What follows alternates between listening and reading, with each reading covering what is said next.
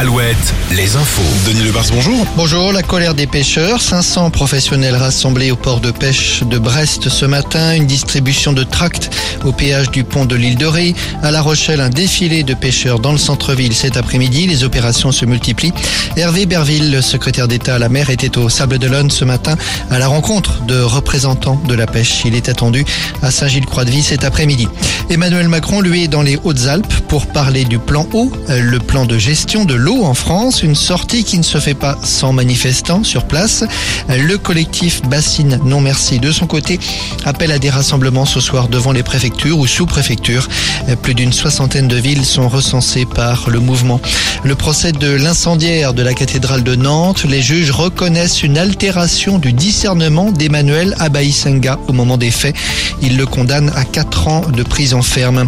À 10 jours de l'hospitalisation, de la célébration de Pâques, l'hospitalisation du pape François hier, le souverain pontife dont les problèmes de santé sont connus, a été hospitalisé pour une infection pulmonaire. Il est âgé de 86 ans.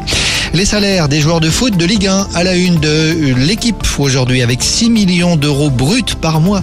Kylian Mbappé est de loin le mieux rémunéré. Les primes de l'équipe de France et surtout les revenus liés à la pub ne sont pas comptés. À Nantes, le joueur le mieux payé, c'est Sissoko avec 310 000 euros bruts par mois, le 29e plus gros salaire de la Ligue 1. À Brest, trois joueurs sont au premier rang. À Rennes, c'est Martin Terrier, l'attaquant, qui est le mieux payé, 280 000 euros. À Angers, Paul Bernardoni, le gardien, 150 000. Ce sont des estimations du journal de L'équipe. Tout de suite à métier. Retrouvez la météo avec si belles vacances. Si belles vacances, des campings riches en sourires. Et donc ça va souffler. Denis. Oui, une perturbation va s'installer ce soir et nous apporter des vents forts la nuit prochaine et demain.